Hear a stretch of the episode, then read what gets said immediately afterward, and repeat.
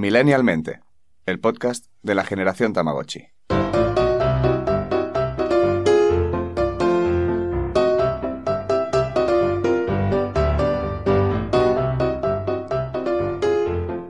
Bueno, pues aquí estamos. Otra vez. Estrenando la segunda temporada de Milenialmente. Segunda ¿Quién lo diría, temporada, ¿eh? Ya estamos. Esto ya va viento Ya va en popa. rodado. Sí, sí. Todo empezó con una tontería. Con una tontería, ¿no? Con algo muy serio, con vino en mano, en el jardín. Lo típico que estás, ya estás arreglando el mundo. ¿No te imaginas? Oye, pues no estaría ¿Por qué no mal. Oye, pues ¿y si empezamos a, y si probamos? la liamos? Sí, sí, ¿Sí o no? bajamos. Sí, sí, sí. Y poco después estábamos ya haciendo alguna prueba. ¿Alguna? Bueno. Muchas, muchas Bueno, pruebas, porque no, no, no, no, voy a contar la cruda realidad. El primer capítulo, creo recordar que lo grabamos unas seis, siete veces, Sí, el primer sin exagerar. Es, ¿De una eh, hora? El capítulo número 6. ¿Te acuerdas que ya tuvimos que cambiar todo? Porque ya hablábamos y ya no tenía sentido de lo No, que no, decíamos. claro, o sea, tuvimos que cambiar el contenido de, de- que- de lo que No, hablábamos no, porque sí. ya no eran noticias, ni, ni era actualidad, ni, ni nada. Y Vamos, fíjate, había pasado. y aquí estamos. ¿Cuánto Trabajando tiempo, con una nueva productora que antes, o sea, nosotros éramos las productoras. Nuestras propias productoras. Sí, y Mira, ahora fíjate. ¿quién lo diría? ¿Ves? De aquí dos días estamos en Twitch. Y ya después, pues no sé, después de Twitch que viene ya, pues directos, Claro, teatro, delante. Sí, claro, teatros y cines. ¿Qué? ¿No te ves actuando delante de mucha gente? No. Actuando, bueno, Nunca. esto no se llama bien. bien ¿Nunca has hecho nunca una obra de teatro, un- algo delante de mucha También. gente? En plan, que hayas Sí, tenido- bueno, yo me he pasado toda mi infancia eh, sa- saliendo a hacer el ridículo. Ah, bueno, claro. Y, y Entre y todo. patinaje, baile, no sé qué. Bueno, claro, un montón. Y luego mm, las actuaciones del colegio de los pasturets. Todo esto- eso. esto Yo he hecho cuenta, un esto es montón currículum. de obras de teatro de estas No, hombre, por de cuando eres pequeño. Yo no he sido actriz porque no he querido. ¿Es tu, ¿Es tu pasión frustrada? No. no, no. Claramente, no. No, para nada. ¿Y la tuya? No, no, no, no. Tampoco, ¿eh? Mira que lo he probado. De hecho, había hecho teatro en plan extraescolar y tal, y me lo pasaba súper bien y habíamos hecho alguna obra de teatro así. Pero no. No era lo tuyo, ¿no? No, no tengo. Hay que tener Sí, como una vocación. Se nace. Sí. Hmm. Y no, de alguna manera no. Sí que lo que me gusta es a veces, o sea, estar delante de un público me gusta. Esa sensación ¿En de. serio? Sí, esa adrenalina, entre comillas, antes de. Y sobre todo la de después de. ¡Guau! ¡Qué guay ha salido! ¿Sabes? No Uf, sé, me gusta no sé. mucho. Pero no, no, no, en el, hecho de actuar como tal. Yo hice una obra de teatro una vez en el cole, que creo que iba a sexto de primaria, y mm, me tocó ser la narradora. O sea, estuve pegándole la chapa a la gente, pues eh, toda la obra, me parece que duraba una hora, pues una hora yo ahí cascando.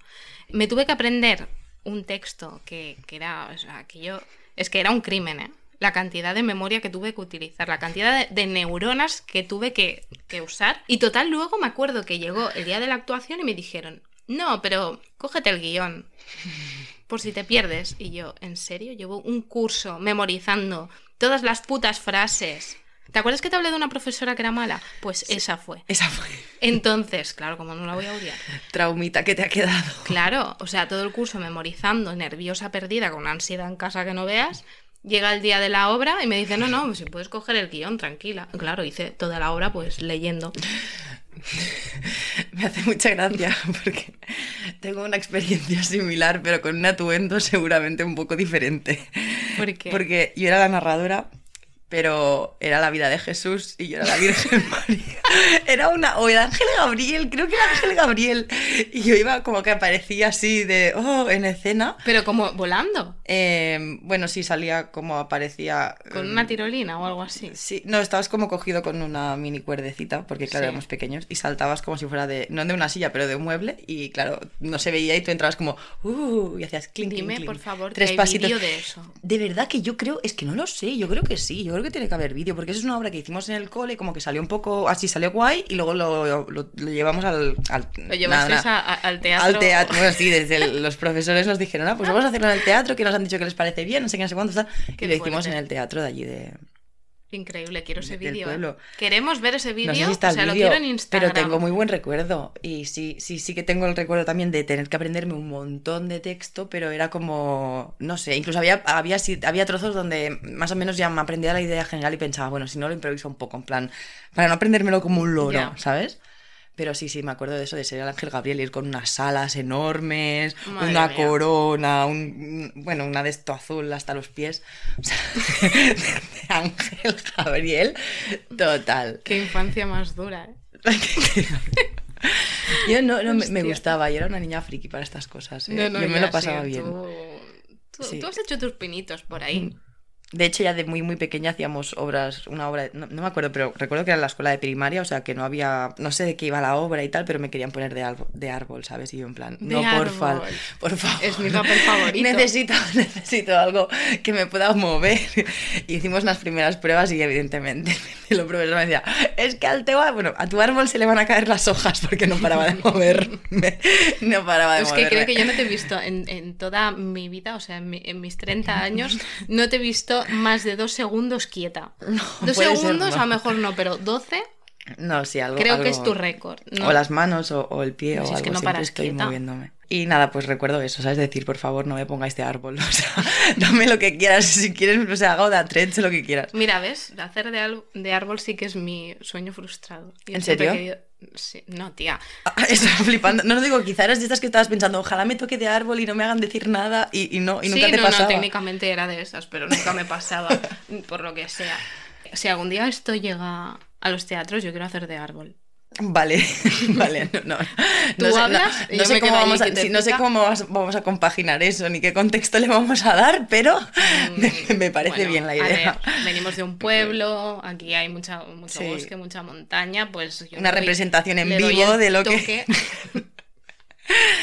Y otra cosa que yo no sé si hacías tú mucho, pero a mí es una de las cosas que no me gustaba mucho, sobre todo lo que comportaba Hmm. los días de antes, era los bailes de final de curso. Oh, Pero Dios. no los bailes que organizaba el colegio, no, los que organizábamos en la hora del patio entre las niñas, o sea, en plan... Ah, bueno, sí, los guays. Sí, bueno, ¿Por para mí eran los horribles, porque ¿Por qué? primero, si querías bailar, tenías que ir a ensayar cada hora del patio. O sea, como faltaras un momento, dijeras, no, que hoy me quiero ir a jugar a no sé qué, o quiero ir... Uf, Sí. ya era... Te tacho en la lista y te pongo un negativo porque es que ya fa dos días que no vienes a ensayar, con lo cual vas a salir, pero atrás de todo. Y era Hombre, como, es que no, sí, sí, me da igual. Sí, era, era, wow. O sea, siempre me gustaba como hacer algún, en plan, hacer algo que fuera como entrar y salir de cena, ¿sabes? Pero no estar todo el baile allí. Yo, es que, ¿tú te acuerdas? Eh, bueno, que esto creo que ya lo hemos comentado en otros... En mi diario lo pone. Lo comenta- Algún día me lo voy a traer otra vez porque hay páginas, es que no me lo he leído todo, pero he ido buscando y hay cositas interesantes. ¿Te acuerdas que nos dio eh, durante, no sé, 3, 4 años aquí en el pueblo, para la fiesta mayor en agosto, preparábamos unos bailes durante todo el verano porque no teníamos tampoco nada mejor que hacer, entonces estábamos Bueno, pero eso, vale. ensayando todo el, todo el verano. Me acuerdo que hubo un desfile de moda, no, no sé por qué, un desfile de moda aquí en el pueblo, imagínate. Había alguien que se dedicaba a hacer, bueno, no, no hacer ropa, no sé, trabajaba con una... O diseñado o algo, es que no me Es acuerdo. que no, no me acuerdo cómo, cómo surgió aquello. Y nos dijeron a las niñas del pueblo, "Eh, necesitamos modelos y no sé qué. Entonces, pues nosotras, toda- fa- vamos, Divine, bellacones, sí, sí. divinos de la muerte, eh, súper maquilladas, llenas de purpurina. Yo, eh, yo no estaba en eso, ¿eh? ya te lo garantizo. no, no estabas, No, no. porque tú eres de las pequeñas. Sí, claro. no. Ah, vale. Tú estabas claro. con los pequeños jugando a papás y a mamás. Sí, No, Yo no, y aunque, aunque me hubieran dicho en ese momento, ¿quieres que te maquillemos y te pongas a hacer de modelo? Yo creo que no, no era mi pasión. Pues me acuerdo que aún así allí eh, hicimos unos bailes horribles, como todos, con los pasos básicos del Caribe 2000. La mano arriba. Bueno, no, no era época de danza kuduro, ¿eh? estamos hablando de Sonia No, bueno, pero, pero no hemos cambiado mucho. La mano arriba, el movimiento sexy, mayonesa, si Ah, te fijas. una mano en la eh, la bomba, sí, sí, sí. La época de la mayonesa, Sí. pues de esa época te hablo. Y, y me acuerdo que hicimos unos bailes horribles, desfilamos, hacíamos el pino puente, la rueda, no sé qué, hay fotos de eso. Y la gente flipando en plan, ¿qué estoy haciendo aquí? venido al circo infantil. ¿Cómo va? Hostia. ¿Y te acuerdas que tú y yo hacíamos festivales de patinaje? Eso En- sí, eso sí que me acuerdo. Además, era un poco estrambótico, porque claro, yo patinaba a velocidad. Ya, y yo hacía En plan, artístico. mis patines era en línea y mi, Sí, y sí. mi actuación era correr mucho y en las curvas cruzar, que se decía, y ya está. Y yo ahí en medio haciendo piruetas. Y Blanca estaba en la parte del centro haciendo. eh, mira, me acuerdo, el ángel. me- lo bueno es que tú me intentabas enseñar. Sí, yo o sea, sí, es muy fácil, Tú no mira. entendías por qué eh, mis patines eran tan inútiles que no servían para hacer nada de eso. Y yo que sí, que sí, que esto se hace así. Mira, tú gira la rueda para Sí. Pero que no puedo, que me faltan ruedas. Y Hostia. las piruetas siempre me acuerdo que me decías, pero ahora quédate en un... Y era como, bueno, Y era bueno, como bueno, bueno. A ver. ¿Te acuerdas un día en la pista que te quería enseñar a hacer un salto? No, Que- saltos lo llevo bien. Yo una cosa me acuerdo, el ángel o el cañón, que me tenía que... Sí, que te tenías que aguantar El con un cañón patín. con un pie... Ay, me acuerdo que me metí un día una hostia contra Sí. la pared. Y además fue... eh, no, no fue contra la pared, pero como que el patín dio con, con la parte de abajo y yo me quedé emplastada en la... En la en la portería de fútbol. Y todo el mundo riéndose. y Yo en plan, eh, que lo he intentado. Es Claro. que me- es como que pillé el equilibrio y me acuerdo de tener el pie ya en plan, soy un cañón, pero luego se cayó y yo me quedé como trabada abajo, no me podía levantar y yo veía que seguía avanzando, ¿sabes? En plan, Esto yo no sigo acabar bien. avanzando, pero no puedo levantarme ni frenar, o sea, o me tiro y, y recuerdo Sí, sí. eso. Bueno, claro, es que mi. Catastrófico. Mi, o sea, mi concepto era: eh, si es un patín, pues los patines funcionan todos iguales. No, claro, si yo o sea, a puedo, mí- tú puedes. Me gustaba hacer más las tonterías, pues eso que es en plan de poner vasitos en el suelo o hacer, o Claro, hacer tú hacías saltos, circuitos claro, y cosas, o sea, tal. pero eso hacía en plan de extra. Yo hacía solo, cuando yo competía éramos una línea de personas que decían, preparados, listos, ya, y eran Y en plan corrías. 16 vueltas y se Mm. iba restando, pero era un, un óvalo y, Y ya está. y ya está. Pero eh, impresionante los festivales de patinaje. O sea, increíble, ¿eh? Que teníamos increíble. público, porque es que claro, la pista de nuestro pueblo es muy guay, porque como todas vuestras casas dan... Sí, dan a la pista, pues claro. Sí, sí. Qué mejor que ver a Chris pegándose hostias contra la Yo pared. recuerdo a tu madre más de un día vi- viéndonos y riendo, o sea, en plan... Hombre, y echándonos madre- bronca también. Sí, sí, sí. Mi madre es que En plan, es una no putada. ¿eh? que tus padres vivan enfrente de la pista, porque no, Guay, puede, yo no lo puedes hacer ninguna, pues no puedes hacer ninguna gamberrada, la mínima ya está. Eh, eso no. Pero constantemente no te dejan hacer nada y lo malo es que también ven el parque. Eso era que tu madre no te ha dejado hacer cual- nada, pero si siempre nos han dejado hacer lo que queríamos. Sí, lo de vivir en la calle, sí, por supuesto, porque claro, solo tienes que asomar la cabeza y decir, niña, a cenar. Pero No, sí, sí. lo que es hacer gamberradas, te tenías que esconder mucho y aún así No, te acababan sí. pillando. Es que en un pueblo, yo siempre lo digo, hacer gamberradas, o sea, ser del pueblo y hacer gamberradas en el pueblo era lo más. mm, lo más corky que hemos hecho en Bueno, el pero es mundo que, siempre, yo ¿qué creo. tenías que hacer aquí? O, o te pones a bailar o haces un festival de patinaje o haces gamberradas, esto es así. No sé, yo mientras no vuelva la tradición de hacer los bailes estos de... ¿Tú no me obligue nadie a hacer un baile ahora de... Tú y yo haciendo- No, no, no, no propongas ni Por des ideas favor. porque me voy a negar No, en no, rotundo, o sea, muero, no. Ay, el súper. Tía, que nos llama. Cógelo. Hola. Chicas, llegamos tarde a la siguiente sección. Vale, vale. Tenéis lo que dure la cabecera para prepararos. Buah, Espabilando. Vamos, Corre, vamos, corre, vamos, corre, vamos. corre.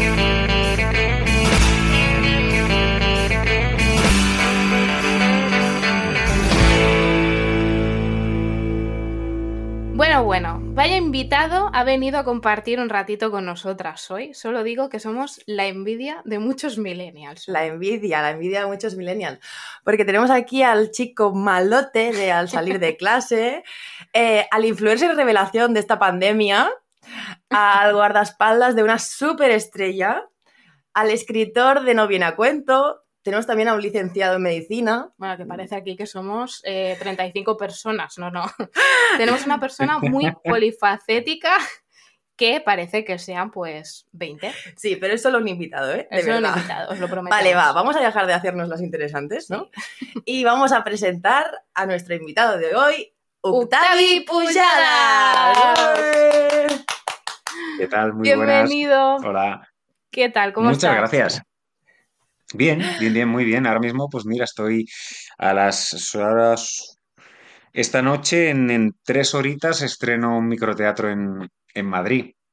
Así que estoy un poco en capilla preparado. Sí, sí, sí, sí. A ver, a ver qué tal sale. Yo creo que bien, pero bueno, siempre con, los, con un poquito de nervios preestreno.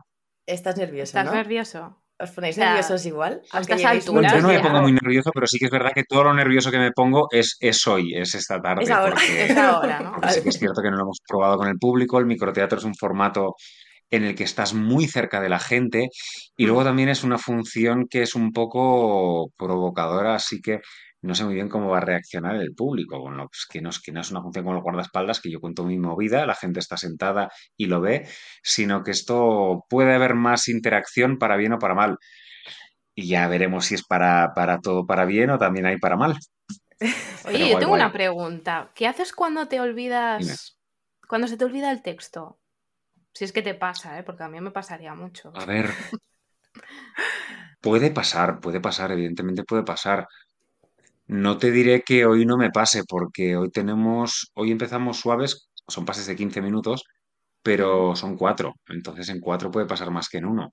Y además es una función en la que está bastante abierta a la, a la improvisación y a, y a, digamos, ya te digo, interacción con el público, con lo cual aquí pueden haber bastantes, bastantes errores barra salidas de guion eh, Mm. durante el transcurso de la función. Aquí, aquí yo creo que lo puedo trampear, lo puedo trampear bastante, ya te digo, por la, por la estructura misma de la, de la función que estamos haciendo. Luego, en otros casos, si te equivocas, pues es un marrón Ya. que solucionas como puedes, tiras para adelante. A veces ya no es tanto quedarte en blanco, sino decir, me he equivocado o me he saltado mm, esta parte de guion Mm. y entonces lo que he hecho ha sido dejar vendidos a los compañeros. Y a veces, muchas otras veces también, eh, les pasa a los compañeros y quien se queda con el culo al aire eres tú. Claro. Pero esto es un trabajo de equipo y siempre, siempre se sale adelante. Siempre se tira. Y tú lo notas mucho, pero muchas veces el público ni se entera. Claro, eso es una cosa que te llevas un poco a casa, ¿no? Que, dice, que luego lo comentas y dices, ostras, vaya cagada esto, y en realidad el público se ha ido Sí, sí, pensando, sí. wow. Claro, claro, el público muchas veces ni, ni, ni se da cuenta, ¿no? O sea, si hay un fallo técnico, que falla una luz, que falla, o como yo que sé, por ejemplo, en el guardaespaldas, que sí que me toca, me toca disparar, creo que son tres veces durante la función y alguna vez la pistola se encasquilla. Entonces ahí sí que piensas, mierda, Mierda. mierda. Porque además te da rabia porque es algo que, que, que dices, si, si has metido la pata tú, te lo comes con patatas, agachas las orejas y Santas Pascuas. Pero cuando es por un problema técnico dices, no ostras, funciona. eh, ¿sabes? Pero bueno, pero mm, siempre se sale, siempre se sale. Y además también es cierto que, que en una función de teatro se llega con un proceso de ensayos mm, bastante amplio, con lo cual eh, no es lo habitual que se te pide el texto. Que te puedes equivocar, que puedes meter una, una pifia, pero, pero lo habitual es que todo salga más o menos bien. Vas preparado. Que, por cierto, eh, preparando esta entrevista, eh, me acabo de enterar de, de que eres Blanca no médico. sabía que eras médico. No, o sea, he alucinado. No. O sea, y este, y este cambio tan radical de médico a actor. Pues bueno, pues la, la vida que tiene estas cosas. Sí, yo, yo estudié medicina. Yo no tenía, no tenía intención en principio de dedicarme a la interpretación. A ver, a mí siempre me había gustado, pero, pero más incluso desde, desde atrás, desde un poco lo que he hecho ahora con el libro, ¿no? Yo escribía las funciones del, del cole, las montaba, muchas veces las dirigía, también hacía mis Mm. papelitos, pero, pero yo prefería estar mm, detrás, digamos, eh, Sí. no en la parte visible. Y esto, pues bueno, que fue una cosa que quedó en el cole, luego los estudios se, fueron eh, poniendo serios. En mi familia no hay nadie que se dedique a nada artístico, ni tampoco había como una, una gran predisposición a que alguien se dedicara a ello. Mm. Entonces ni, ni, ni, ni me lo planteaba que yo me podía ganar la vida con esto. De muy pequeño también dije que quería ser médico porque la verdad es que me interesaba. Esto sí que les hizo mucha gracia porque tampoco hay médicos en la familia, entonces les, les Ah, hacía mira, ves, ilusión a decir, viene de familia de que, médicos. que el niño fuera médico. Entonces estudié, estudié medicina, la terminé y en cuanto terminé la carrera y empecé a preparar el MIR, que es el examen que te da Mm, el acceso a la, a especialidad, ahí empecé a hacer trabajillos pues, de fotografía, de publicidad y tal. Y pues una, una, una, una productora que me había pasado varios castings de publi les encajaba para un, para un papel, además un protagonista, en una serie que, que se llamaba Happy House, que se rodó en el año 99. Me hicieron varias pruebas, me cogieron y ahí empecé. Aplacé durante un año la incorporación a, a la especialidad, porque me saqué el MIR, o sea, tuve... No, O sea, te lo sacaste, Te ¿no? lo curraste y luego dijiste, Sí, me sí. voy a hacer. Me lo curré, me lo curré, me saqué la plaza y luego primero la pude aplazar un año porque de aquel entonces todavía se hacía la mili y yo en mi caso era la prestación social sustitutoria, que era como pues Para hice, poder hice un tejemaneje de los que se hacían en aquel momento. Me solicitó, me solicitaron del centro para ciegos en el que trabajaba mi padre. No vino ningún inspector, yo pude estar todo el año, siete meses en realidad, grabando esa primera serie y, a- y teniendo, digamos, una coartada para aplazar la incorporación a la especialidad. Después ya se me acabó el chollo, ya tuve que decidir y dije, mira, va, con la inconsciencia de, de 25 años tenía en aquel momento, dije, lo voy a, lo voy a intentar. Y renuncié a la plaza y, y seguí, seguí en esto y desde entonces hasta ahora, o sea, he vivido de esto, lo cual es mucho. Eso es que no tenía la, vocación de- de médico, no. No, era más. Yo creo que no la tenía mucho, no, no, no la tenía mucho. La vocación No, iba más a, a- ver, es, es como todo. Yo creo que hay mucha... Es complicado cuando tienes 17, 18 años elegir lo que va a ser eh, el camino, tu, tu- Sí, no, no, es muy camino difícil. laboral hasta que te jubiles. O sea, es muy jodido. Y No, o tienes suerte y lo aciertas. Tienes también suerte y mm, por H o por B conoces, eh, conoces las opciones y tienes muy claro lo que quieres. O yo en mi caso, yo pensaba que la medicina era una cosa y sí que era eso, pero es una carrera con tal volumen de conocimientos que o te especializas mucho o no acabas siendo bueno en nada. Entonces, al final, mi sensación era que, que al- con todos los respetos y evidentemente con lo necesario que es y lo importante que es, pero a nivel personal, eh, cada médico acaba siendo, los buenos acaban siendo mm, mecánicos de una parte muy especializada del cuerpo. concreta Entonces, del cuerpo. no era para mí, esto no era para mí. Yo tenía una No idea más, más, mm, supongo la que, la que tenemos todos de- al principio de los médicos. No, pues, que si alguien me dan patatús, pues lo resuelves, cualquier cosa. Y no, al final no es así. no, no, porque no es así. Y entonces ya cuando, bueno, decides tirar por la, por la, por el otro camino y decir, vale, dejo la medicina, ¿tú cómo recuerdas la primera vez que dices, ostras, que soy famoso, que me están pidiendo autógrafos o alguien me ha pedido una foto o cómo es esa sensación de ayer no me conocía a nadie y hoy me están pidiendo autógrafos? Es así tan Es una sensación rara, además, además, al principio, evidentemente, y, y yo tenía 25 años, no era ningún crío, pero tampoco eh, pues, no había vivido nunca esa sensación y la verdad es que es que es, es, es guay, es gracioso. Sí que alguna vez, como había, había hecho anuncios y algunas campañas publicitarias y tal, sí que me habían reconocido por eso, pero realmente es mucho más gratificante que te conozcan por algo que no sea solo poner tu cara, sino hacer algo, ¿no? Interpretar. Entonces, esta primera serie fue muy curioso, porque la primera vez que yo, me sen- que yo vi que me habían reconocido fue, esta era una serie que se grabó para televisión española en catalán, que se emitía los sábados por la noche, además competía contra el fútbol. Fue una serie como, como un poco, al final con el tiempo se convirtió como en de culto, ¿no? Porque Mm. teníamos un 8, un 9% de, de share, que ahora mismo no es, no es, una- no es nada malo con la, con la fragmentación de las audiencias, pero en aquel momento sí que era un poco, pues claro, mm, TV2, TV2 en Cataluña a los sábados por la noche. A la gente le gustó, le gustó, a los que le gustaba, les gustaba mucho porque ya te digo, o sea, a veces competíamos contra un Barça y un Barça Madrid y teníamos la misma, la misma audiencia. Pero normalmente después, cuando lo he visto, que cuando haces una serie tú dices, ostras, esto va a ser la bomba, y aunque la serie sea la bomba, la gente tarda como un tiempo en, en asociar tu cara con lo que ha visto y tal, o sea que no es que se emita la serie y al día siguiente la gente te reconoce. Normalmente, igual son tres, cuatro semanas en la que, digamos, empiezas a, a inscribirte en la, en, la, en la memoria colectiva de la gente que ve la serie.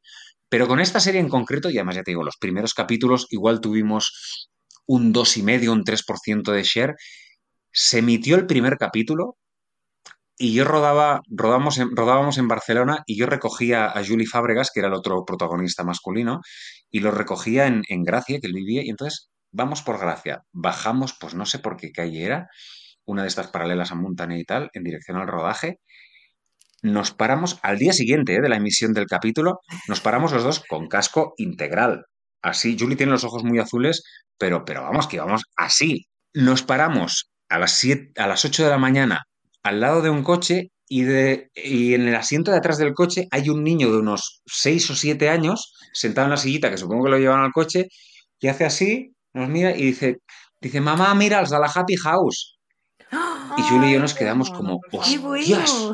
Hostia, nos reconoció por los ojos al día siguiente. O sea, ese niño era, era, un, era un crack, vaya. No, no, y esa fue la primera vez. Y llegamos los dos como súper contentos. Imagínate la ilusión del niño, que te has dormido pensando en la serie porque te has ido a dormir viendo la serie y, Y luego te levantas yendo al cole y dices, oh, Sí, sí, sí. Sí, pero además también el niño, el niño era, el niño fue muy, era como muy, lo dijo con mucha tranquilidad, muy británico, muy Muy flemático el tío. O sea, fue como, nos vio y como lo más normal del mundo se lo dijo a su madre así, así que no fue tampoco "Oh, los de la serie. No, en los que nos quedamos flipados fueron, fuimos Julie y yo. Ese niño es policía. ahora. sí, Seguramente, Seguro. si lo es, será de los buenos. será de los Sí, buenos. seguro, seguro. Hablando de Total. series, antes decíamos que, claro, somos la envidia de muchos millennials, porque, eh, bueno, la serie así más conocida, digamos, de la época principio. 2000 eh, fue Al salir de clase, que es una serie que yo creo que hemos Sí. visto todos. Todos, sí. Em, entonces, Jaime era un chico así como un poco malote, digamos, ¿no? ¿Te costó mucho Sí. meterte en ese papel? Sí que me costó, me costó, pero no porque el papel fuera complicado, sino porque yo estaba bastante verde todavía. Yo terminé de hacer el Happy House, fueron siete meses de rodaje, que sí que es verdad que me dieron mucho callo, pero yo no tenía formación como actor, no tenía contactos, entonces hasta que, mm, desde que terminó Happy House hasta que me fui a hacer al salir de clase, pasó pues casi más de un año, más de un año. Entonces, a mí me pillan al salir de clase y yo, yo fui para allá, empezamos a rodar en, en Mallorca. Además, a mí me pusieron una moto, que tenía que llevar una Harley Davidson. El Me dijeron, ¿tú llevas moto? Y dije, sí, yo llevo moto porque yo llevaba moto. Pero de repente, claro, yo llevaba una moto normal, una japonesa, una dos y medio, y me plantan una Harley Davidson, que los pies van aquí. Entonces era, ya no solo llévala, sino apárcala en marca, pone la pata de cabra, que está en un lugar completamente distinto al que está en la mía, con lo cual tuve estas, estos, estas complicaciones y estos nervios al principio. Y también es verdad que notaba que me pesaba la responsabilidad. Estaba por fin en una serie nacional, en una serie además con mucho éxito, como era al salir de clase, y al principio lo pasé un poquito mal.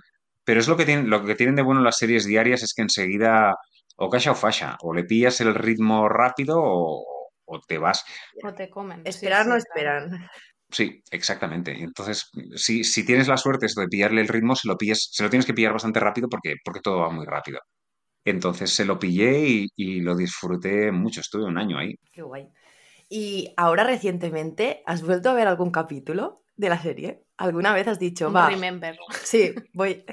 No, no, no, no, que va, que va. ¿Se- ¿La están dando en alguna plataforma o no? No, no lo sé. Yo creo que sí se han dado por algún Sí. lado. Sí, sí, están a tres Pero no, sí, no, no, no. Está.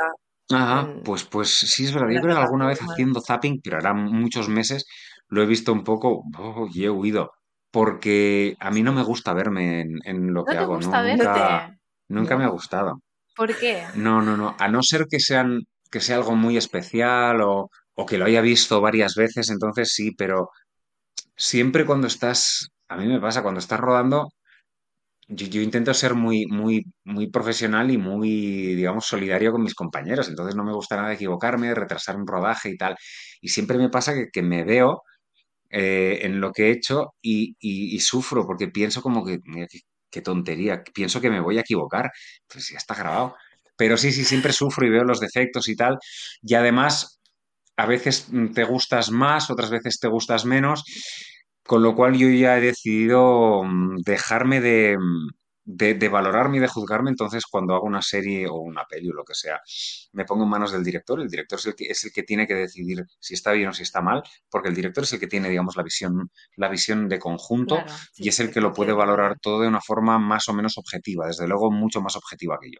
Es que estas cosas no se piensan. Yo, No, yo cuando ves la serie, tú no, no pensamos en todo lo que hay detrás de, de la preparación, mucho, ni, ni, ni en el enfoque, ni Sí. tú piensas. mi idea, muchas veces, mi, mi imaginación es, bueno, llegan, tienen un papel aprendido, Claro. le dan al rec, ahí a la, sí, o sea, le dan al grabar, y eh, graban y ya está. Y ya, y ya está. Pero Muy bonito. Cuando, cuando llegas al punto de grabar, sí que es un poquito. A ver, no es así, no es así, pero sí que es cierto que, por ejemplo, una serie diaria es, es bastante.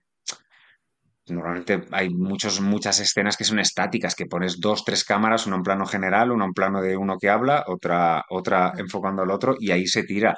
Lo que pasa es que hasta llegar a ese punto, claro, hay que, hay que preparar todo el atrecho, todo el, todo el set, hay sobre todo que iluminar. Esto yo creo que es lo que más, lo que más tiempo lleva.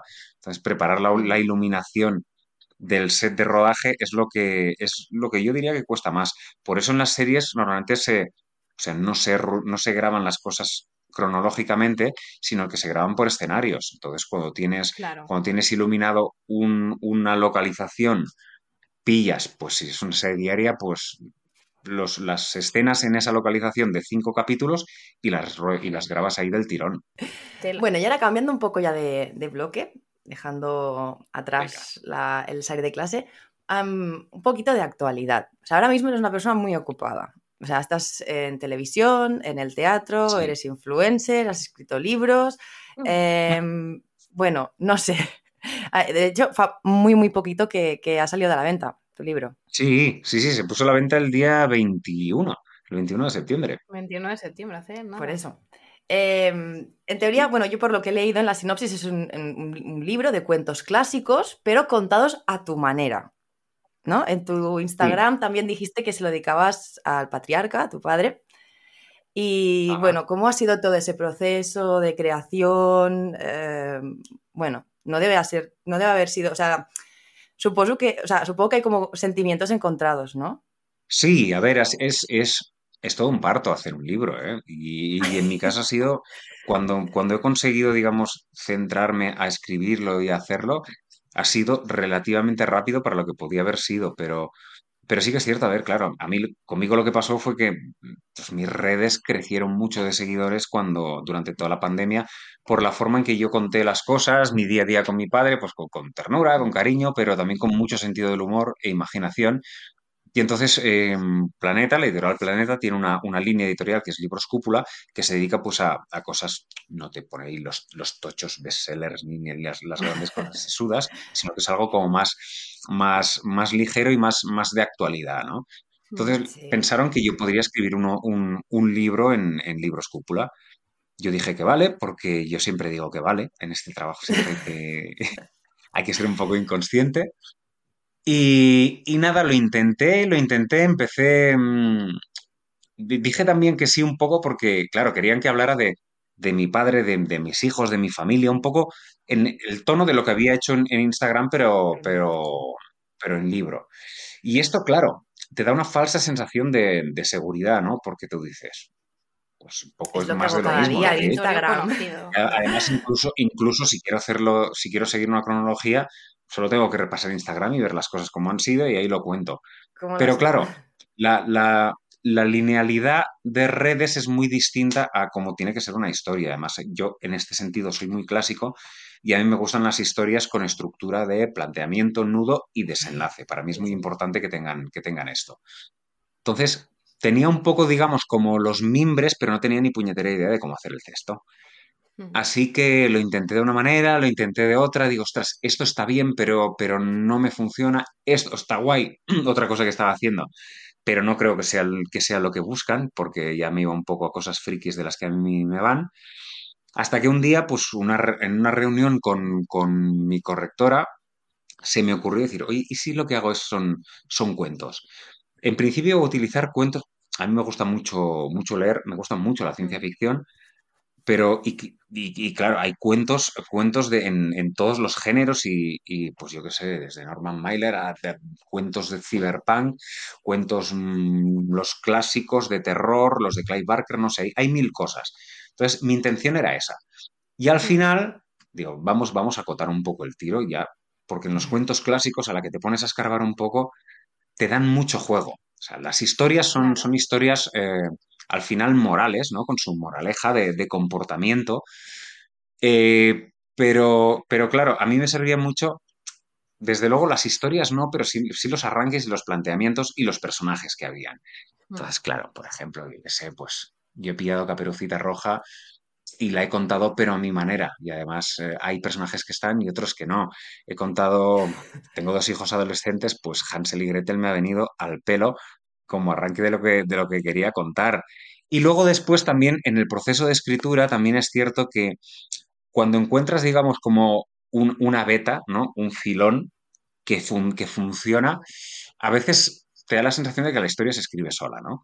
Y sí que es cierto que arranqué con un cuento que era un simple planteamiento y una declaración de intenciones, un poco. O sea, era, era un cuento que es lo que viene en el, en el encabezamiento, creo que es, lo que ha salido en muchos sitios, aquí, tengo, aquí lo tengo, que dice pues que lo de qué pasaría si el caballero no pudiera salvar a la princesa porque está cuidando a su padre.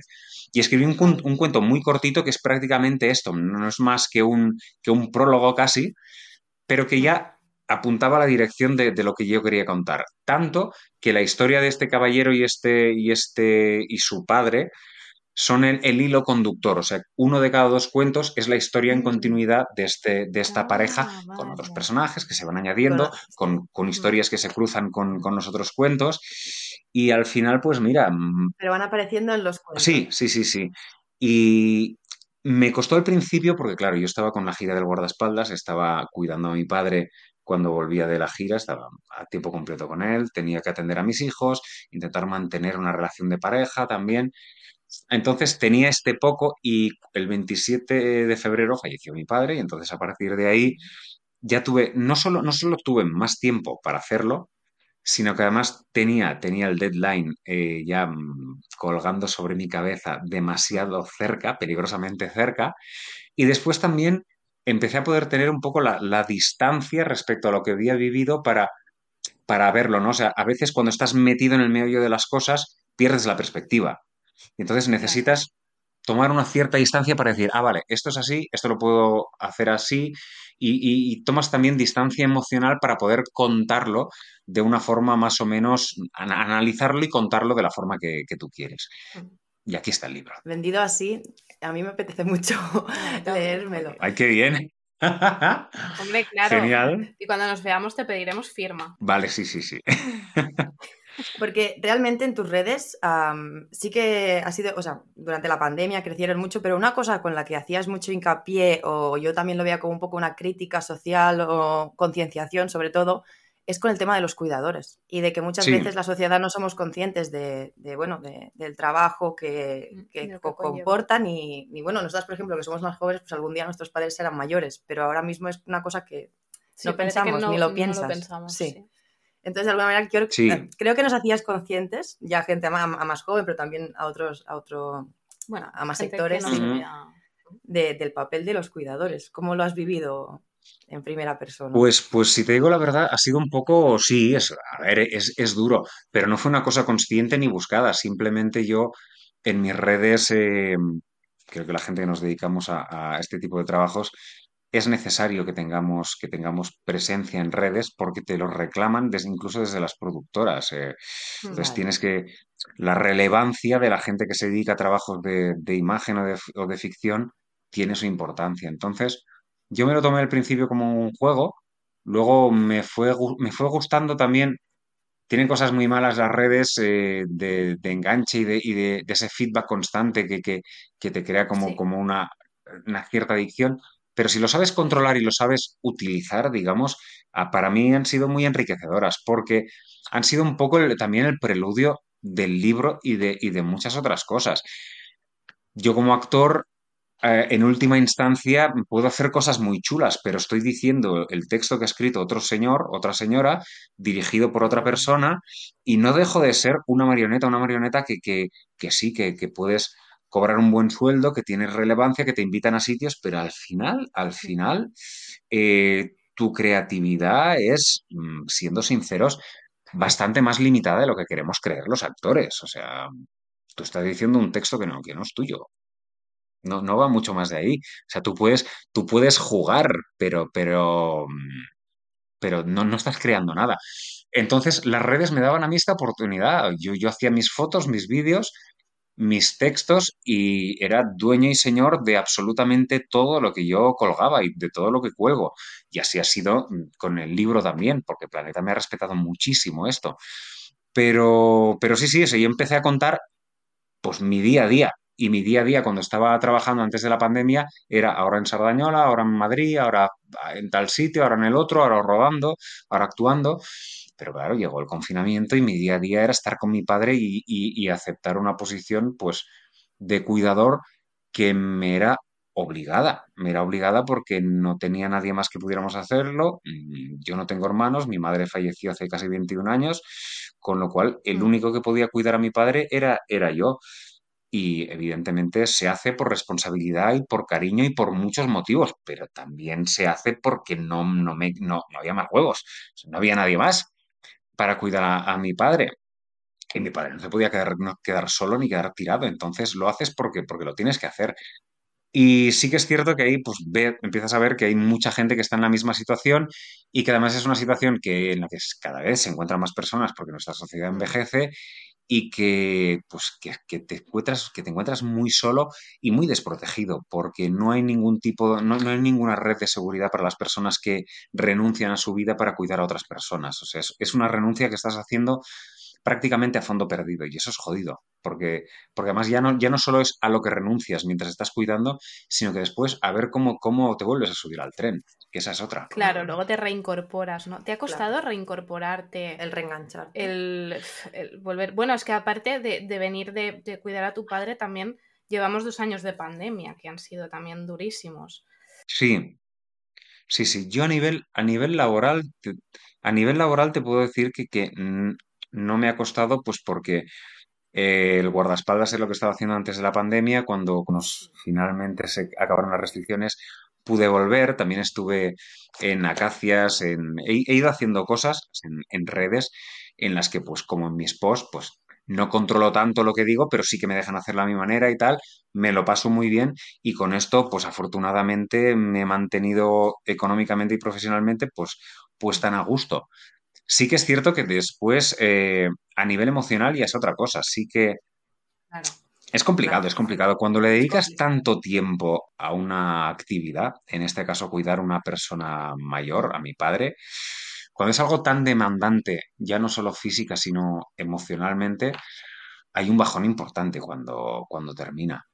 Claro. Incluso, incluso por tus expectativas, ¿no? Porque acabas, acabas agotado y dices, hay que hacerlo, lo hago, mm, pero dices, bueno, llegará un momento en el que podré disfrutar de todas las cosas que me estoy perdiendo ahora mismo. Tienes la sensación de que renuncias a muchísimas cosas, que me he perdido, que he estado cuidando a mi padre ocho años y cada vez ha, ha ido requiriendo más cuidados y eso ha implicado que cada vez he podido dedicarlo menos tiempo, por ejemplo, a mis hijos durante los últimos ocho años Claro. que además es, es un- es un- una atención y un tiempo que no se puede recuperar.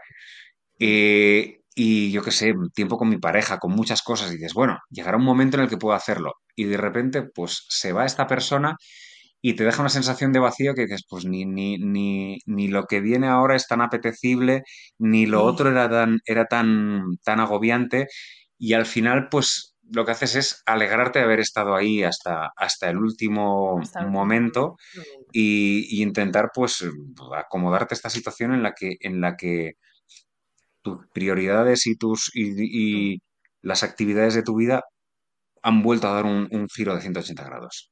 Eh, es que además que tú estás metido en un montón de cosas. eh, El libro, eh, Sí. también estás, bueno, con el tema de mm, el guardaespaldas. Mm, y ahora hablabas de, micro- de microteatros también. No sé si mm, se puede contar, igual no nos lo quiere contar, pero ¿tienes más proyectos por ahí escondidos? Pues eh, de momento, no, de momento, a ver, ahora estamos, estamos empezando con la promoción del libro. Lo de microteatro, esto es, esto es una semanita, es una cosa muy chula, pero es una semanita sola. Guardaespaldas, en principio, eh, reemprendemos ensayos ahora mediados, mediados de octubre para volver a, a- a retomar la gira a mediados de noviembre hasta, mm, de momento, hasta marzo, creo que es. No sé si irá más allá, pero hasta marzo. Y una gira sí que es cierto que es, eh, es complicada de... Una gira de un musical es complicada de compaginar con otros proyectos de audiovisual. Porque una gira de teatro, una, una función, digamos, convencional, sí que muchas veces, si no es algo muy tocho y que llama mucho la atención de la gente, lo normal es que hagas bolos de fin de semana muchas veces, ¿no? Mm. O igual si vas a una gran ciudad, como yo que sé, te vas a Valencia, te vas a Bilbao, te vas a Zaragoza, a Zaragoza, igual sí que estás una semana o dos, pero, pero lo habitual es ir de hacerlo de fin de semana, con lo cual tú entre semana puedes rodar. Si estás haciendo temporada de teatro en Barcelona o en Madrid, pues como es el teatro es tarde-noche, puedes rodar por la mañana, ahí, por la mañana tarde, ahí donde estés. Pero un musical son montajes muy gordos en los que, en los que hay mucha gente implicada. Las entradas son caras, pero porque hay que pagar muchas cosas. Entonces, No, claro. nunca vas menos de, menos de una semana.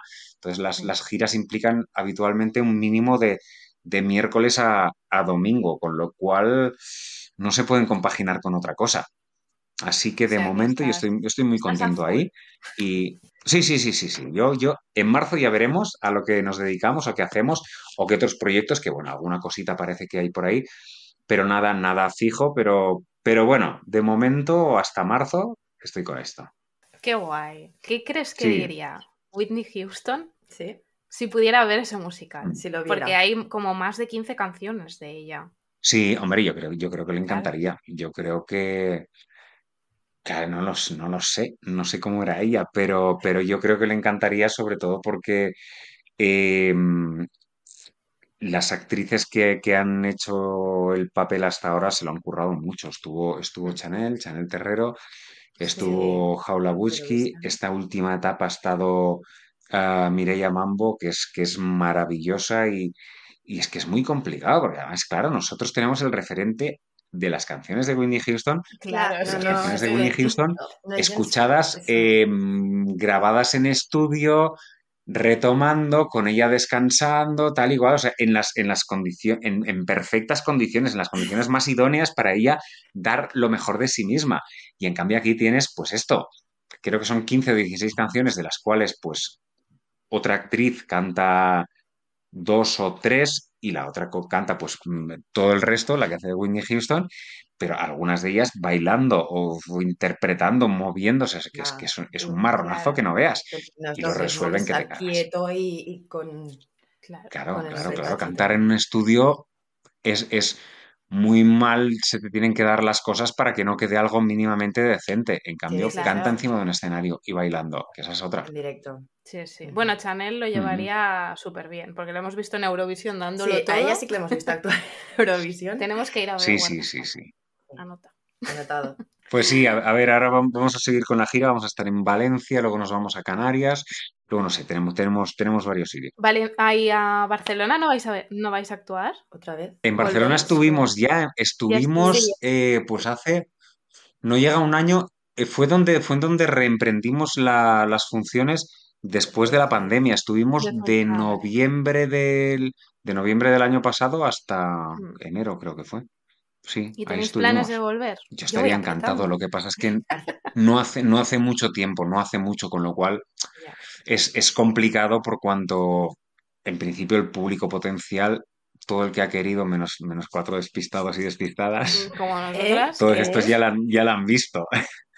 Ya la han visto, entonces es un riesgo, claro. Supongo que prefieren ir a sitios, a sitios en los que la gente no, no la haya visto y todavía no, Claro. no la tengan ya. También nos está dando una excusa eh, para comprar un billete a Canarias y irnos a pasar. Eso te iba a decir, que yo un, Un fin de semana a Canarias Canarias, No con la excusa. yo no digo que no. No está nada mal el plan, allí, sí, sí. Decimos sí. que Octavio nos ha puesto estos deberes y entonces ya no que tenemos que ir por trabajo. Que Ya no, nos tomamos claramente. un mojito en la playa. Claro, que, Y lo- aquí que no lo ha pasado pague, que lo pague milenialmente. ¿eh? Que lo Sí. paguen milenialmente. Vale, el súper, súper. es súper. No sé si estás escuchando, pero. Sí. Vale, bueno. eh, vamos a cambiar acabando, de bloque. sí. eh, porque en este programa nos Perfecto. gusta mucho recordar. Y nosotros queremos saber cómo era Octavi de adolescente. Si era un chico más bien estudioso, más gamberrete. Yo, yo era, yo era muy bueno, yo era muy bueno, yo era, un- era sí, era muy estudioso. Eh, era un niño, un niño y un adolescente bastante solitario. Soy hijo único, mis padres eran mayores, no, no hacíamos grandes cosas ni grandes viajes, entonces yo leía mucho, leía muchos, muchos libros, muchos cómics, jugaba mucho con, con mis muñecos, tengo, los tengo todavía, los muñecos de Star Wars de la serie original. Sí. y jugaba muchísimo, me inventaba unas películas mm, tremebundas con, con ellos. Eh, y después llegó la adolescencia y sí que es verdad que era un niño más, más bien gordito, con gafas, Y llegó la adolescencia y sí que pues, pegué el estirón, me quedé muy flaco, empecé a hacer deporte, hacía mucha natación, que no me gustaba nada, me aburría como, como una ostra nadando. Y después eh, empecé el instituto y ahí empecé a espabilar un poquito, pero solo un poquito. Empecé pues a salir con alguna chica y tal, pero siempre fui muy, fui bastante, bastante bueno. Y lo sigo siendo, Hombre. ¿eh? O sea que no... Sí. Tenemos una foto aquí del acta de bachillerato, justo antes de entrar a la universidad. Aquí delante. Y sí. esto es muy hipster, o sea, de- Sí. gafas a la Sí. última con el tupé súper, vamos. Ya, ya, ya, ya. No, es que también yo, yo me gustaban mucho, y como digo, los cómics y tal. Entonces, me obs- como había sido también un niño gordito, me había, me había obsesionado con, yo me obsesionaba con, con- yo quiero estar como, como, la, como lo- las, mis héroes de los cómics y esto, y, y los dibujaba y tal. Y entonces empecé, empecé a entrenar relativamente pronto, empecé a entrenar con, con 15 años. Yo tenía 15 añitos, me apunté a, a mi primer gimnasio, un gimnasio de estos de, de barrio, cuando no habían todavía ni, ni McFit, ni historias, no habían cadenas, porque entrenaban cuatro gatos realmente. Esto estamos hablando de hace pues 33 años. 33 años. Y ahí empecé, me lo tomé en serio, fui, fui entrenando, entrenando, me fui poniendo fuerte, me fui poniendo fuerte hasta que en- en- tenía 20 años y ahí pues, pues había subido como, pues no te quiero mentir, pero creo que fueron, respecto a cuando empecé, 60 kilos. O sea, me puse bastante tocho. Me puse bastante tocho. ¿Qué pasaba también? 60 kilos más. Sí, sí, sí, claro. Yo pasé de 56 kilos a 116 kilos en 6 años. En 5 o 6 años. Wow. Chuchus. Todo así y tal. Era, era, era, era muy grandote, era muy grandote. Y además, sí, y en una época en la que, en la que ya te digo, la gente, había muy, había cuatro gatos que entrenaban realmente, y la gente de mi edad, desde luego, Pero no no. es como hoy que está todo el mundo en el gym, ¿no? No, no había Her- Herbalife, no existía. Exacto, exacto. Era- éramos, de mi edad éramos muy poca gente. Habían los, los freaks de gimnasio, además también había, era prácticamente todo tíos. O sea, era como, Hola. como una obsesión muy, muy, sí, muy freak también. Entonces esto, esto tenía varias, tenía cosas buenas y tenía cosas malas. Cosas buenas que tenía, por ejemplo, que yo iba a la discoteca y había alguna, yo no me he peleado en, en mi vida porque no me hacía falta. O sea, había una, yo iba a la discoteca con mis amigos, había movida y de repente me llamaban a mí y aparecía yo como así y todo el resto se El achantaba. primo Bum, bum. Zumosol. Era el primo Zumosol. Sí, sí, sí, sí, un poco sí. Después, ¿cuál era la parte mala? Que era muy, gran, muy grandote y tal, y, y- y no, no me comía un colín, o sea, yo mm, hasta, hasta que tuve estos los, los 21 años que me quedé ya más, más figurín, yo no, no ligaba nada de nada. Entonces, nunca he sido, ya te digo, socialmente y tal, nunca he sido de los más espabilados de la clase, ni mucho menos. Entonces eras más o menos como yo. Iba a decir como las dos, pero tú no. Tú No, eras más de yo- las popus. No, y por, ya no por popus, pero sí por liarla a veces alguna vez, sí que, Por sí que alguna cosa y de Tú alguna eras más abierta, más. Sí, sí, sí. Sí, sí, yo, yo de popo no tenía nada, nada de nada. Yo, tam- yo tampoco. Así que. Pero aquí estamos. Al oye. final somos los que salimos mejor. Claro. ¿Y cuál es la bronca más, más grande que recuerdas? ¿Qué te podría contar? Esto no lo he contado. Bueno, pero ya ha pasado suficiente tiempo y lo puedo contar. En, en las fiestas universitarias, Ha prescrito Vale. ya, seguro. las fiestas universitarias, las fiestas universitarias, Empieza Ah, bien, empieza bien. Empieza bien. sí, sí, son, son muy bestias. Y, y las de medicina eran bastante, mucho alcohol, mucho Wow. alcohol. Como- Como en todas las fiestas universitarias, creo yo. Y además yo estudiaba en, en- la autónoma. Sí, pero las de medicina. ¿eh? Las de medicina sí eran, eran bastante Uh, heavy. ¿Verdad? Y, Sí. Y entonces yo viví, yo vivo en Sardañola y la Universidad Autónoma está en Bellaterra, que es parte del municipio de Sardañola, con lo cual está muy cerca. Y eso que te confías y tal, y fui a una, de las, a una fiesta de, de medicina y al día siguiente yo estoy... Esta era la de, la de final, o sea, la de antes de Navidad, o sea, final de primer trimestre. Y yo estoy en mi casa, tío, me acuerdo de la mitad de lo que ha pasado esta noche entera. Y estoy en mi casa, además, eh, día, creo que era 24 de diciembre o algo así, era, era el último día así antes, antes de Navidad, y estoy en mi casa con un resacón del 15, viendo Eduardo Manos Tijeras, que la estaban echando por, por la tele, y yo estoy puesto así, claro, con la cabeza eh, con, como un bombo, y están, están echando la peli, y es el final de la peli ya, que además yo, yo soy muy de llorar en el cine, en mi vida, en mi vida normal no, pero en el cine lloro mucho.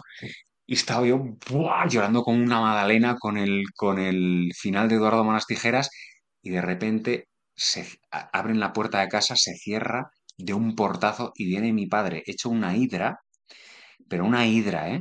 Que mi padre tenía un carácter horroroso. Aparcábamos en, en los coches en el mismo, en el mismo, en el mismo parking y encendido con, con la vena aquí Guau. palpitando y dice, ¿qué le has hecho al coche? Y yo estoy así llorando, moco tendido con, con- con todos los mocos en la cara, digo, no ni está pasando? idea de ¿De qué qué le ha pasado al coche. Porque no me acuerdo. Y, y, y resulta que, bueno, después ya averigüé, averigüé que, claro, yo, yo no estaba en condiciones para conducir y me llevó un amigo y se ve que el amigo tampoco estaba mucho en condiciones de, en condiciones de conducir y se comió una valla mientras me llevaba para casa. Y me dejó, aparcó el coche, me dejó en casa y bueno, aquí no se fue. No sé cómo, no sé cómo se fue. Pero, pero sí, sí, me dejó el regalito del coche mm, un poco perjudicado. Y sí, sí, ahí me cayó una bastante, bastante buena. Pero sobre todo yo recuerdo el momento en el que entró mi padre, que se le saltaban los ojos rojos como un tomate y yo ¿Qué ha decía, pasado? ¿Qué he hecho? me he caído con todo el... Pobre. Sí, sí. Oye, y ahora que tienes hijos adolescentes, ¿no te pasa que ahora empiezas a entender un poco Sí. algunas cosas que antes a lo mejor no acababas de entender? Sí, sí que es verdad que, que me pongo, me pongo en el lugar de mis padres en, en- en muchas Mm. cosas, ¿no? ¿Entiendes? Más que nada, sobre todo porque yo a mis hijos les he, les he intentado educar todo lo mejor que, que he podido. Unas cosas las habré hecho mejor, otras cosas las habré hecho peor. Pero sí que es cierto que, que creo que están en un punto, tienen 18 y 16 años, en los que ahora ya mano de hierro tampoco puedes tener mucha. O sea, No, s- claro. se puede tener, pero lo que puedes sobre todo es, es eh, ayudarles, guiarles, aconsejarles, esperar que el trabajo esté bien hecho y en última instancia hay, hay, hay errores en la vida que se tienen que, se tienen que cometer y hay, hay partes de- del proceso de hacerse mayor que tú no les puedes, no les puedes contar, lo tienen que vivir para bien y para mal. Entonces, sí que es cierto que ahora siendo padre me sale el instinto protector, ¿no? Que, que al final la, la pulsión primera de un padre es que sus hijos no se hagan daño y, y estén bien y sobrevivan. Pero, pero claro, entiendo cosas de mis, de mis, pad- de mis padres pero tampoco te creas mucho, ¿eh? Tampoco mi padre era bastante estricto, era bastante... Era una persona con mucho miedo, con mucho miedo a, y mucha... Le asustaba mucho el cambio y, eran bastante inflexible. Entonces, evidentemente hay cosas en las que me identifico, pero en mi trato con mis hijos, pero porque son prácticamente de sentido común, y otras que digo, pues, pues se pasó un poco, y al final no no es que se pasara un poco, es que al final las hacía igual sin que él se enterara, con, con lo cual dices, pues casi prefiero sí, al final saberlo todos hacemos lo mismo. y po- Sí. exacto, saberlo y poder y poder reaccionar a tiempo si, si mis hijos lo hacen o Claro, pasa, yo qué sí, sé. sí. Vale, y entonces esa, porque este programa al final estamos hablando de los 90, aunque muchas veces nos vamos por los cerros de Úbeda y acabamos en otro Bueno. sitio. ¿Tú cómo recuerdas esa época de los 90? ¿Qué estabas, eh, estabas Sí. estudiando, haciendo medicina o ya estabas interpretando? En los 90, espérate, espérate, es- está, Años Tendrías que 90. estar estudiando medicina y a finales, finales ya... Sí, estaba, pues Ah. el, claro, yo soy del 74, fue finales de BUP, principio, finales de BUP, COU, toda la, toda la parte de, de la universidad y el primer año de, de- de trabajar como actor. Sí, sí, una época, una época muy chula, muy divertida, muy divertida, y me lo pasé muy bien. Ah, bueno, y, y de trabajar de noche también, que estuve tres años trabajando de noche en, eh, con, compaginándolo incluso con la primera serie que hice. Y también esa fue un, pues, una época muy divertida, una época que no lleva, o sea, una etapa que, que no lleva a muchas cosas, porque trabajar de noche al final mm, no, no te lleva a ningún sitio más que, más que a pasártelo bien y ganar un, un cierto dinero. Pero, pero yo recuerdo, hombre, claro, los 90 son, mi juventud, juventud son los 90. Mi juventud de O verdad. sea, la mejor época, los 90. Bueno, mejor, supongo que todas las épocas tienen los Está, suyos, está ¿eh? muy bien. Yo, yo creo que todas, todas, la mejor época es la que estás viviendo ahora, ¿eh? Yo creo, ah, si te Cada respeta la salud y no, no tienes, yo qué sé, mm, no te pasa algo muy, muy gordo, que te quedas tirado en la calle o lo que sea.